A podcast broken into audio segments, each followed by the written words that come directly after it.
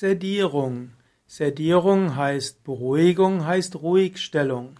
Sedierung kommt vom Lateinischen sedare und das heißt beruhigen. Etymologisch hat Sedierung auch etwas mit Sitzen zu tun. Sedierung wird auch als Sedation bezeichnet und Sedierung sind also verschiedene Maßnahmen, mit denen man einen Patient beruhigt. Sedierung im engeren Sinne ist die Dämpfung von Funktionen des zentralen Nervensystems durch ein Beruhigungsmittel, also durch ein Sedativum oder ein Sedativ, und insbesondere in der Intensivmedizin will man den Patienten sedieren oder auch wenn bei verschiedenen psychischen Erkrankungen denkt man, dass Sedierung hilfreich ist.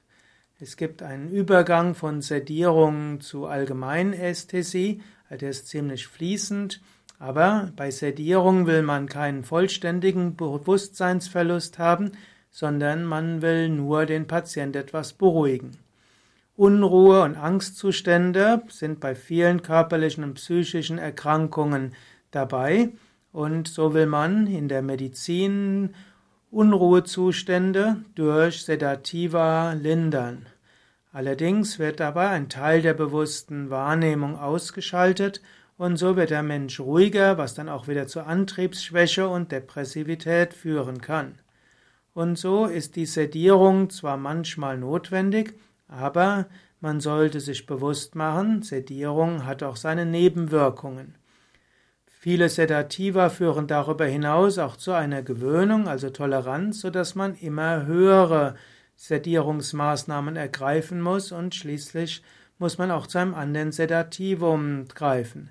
Viele der Sedativa haben auch mit Missbrauchspotenzial in der Daueranwendung. Es gibt manchmal auch eine paradoxe Reaktion. Manche Sedierungsmittel haben die gegenteilige Wirkung. Der Patient wird eher unruhiger und nicht mehr führbar, statt dass er beruhigt wird. Viele Menschen, die im Alter sind, hm, sind irgendwo antriebsschwach oder sogar antriebslos. Und das hängt auch damit zusammen, dass viele Medikamente, die alte Menschen nehmen, auch eine sedierende Wirkung haben. Oft ist das gar nicht gewünscht, aber wenn du dir die Beipackzettel anschaust von Blutdrucksenkern oder auch von Blutfettsenkern oder auch von Antirheumatika oder auch von anderen Mitteln, die man für Kreislauf und Rheuma und Atmung und Diabetes und so weiter nimmt, die haben meistens irgendwie auch eine sedierende Wirkung. Und danach ist der Mensch antriebslos, tut nicht mehr viel und weil er weniger tut und depressiv ist, geht es ihm noch schlechter. Und so gibt es auch diese sedierende Wirkung als Nebenwirkung vieler Medikamente. Und leider ist es auch so, dass in vielen Altersheimen oder Pflegeheimen Menschen bewusst sediert werden, damit sie weniger anstrengend für die Pflegekräfte sind. Oft wäre eine aktivierende Therapie viel besser und so könnte viele Pflegefälle wieder selbstständig werden.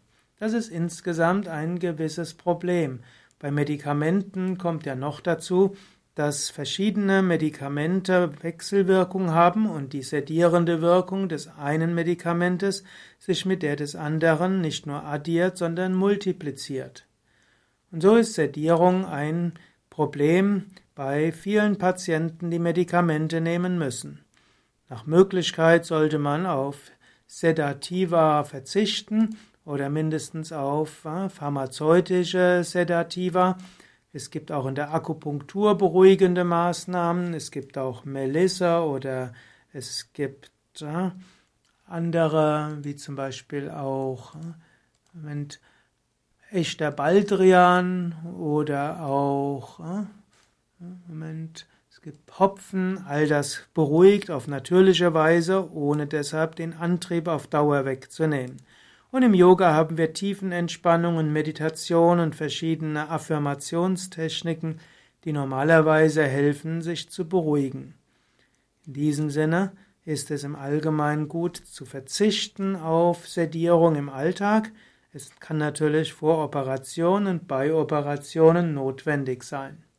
Aber als Patient sollte man mündiger Patient sein und den Arzt Fragen bezüglich der verschiedenen Medikamente, die man entweder selbst bekommt oder die die Eltern verschrieben bekommen.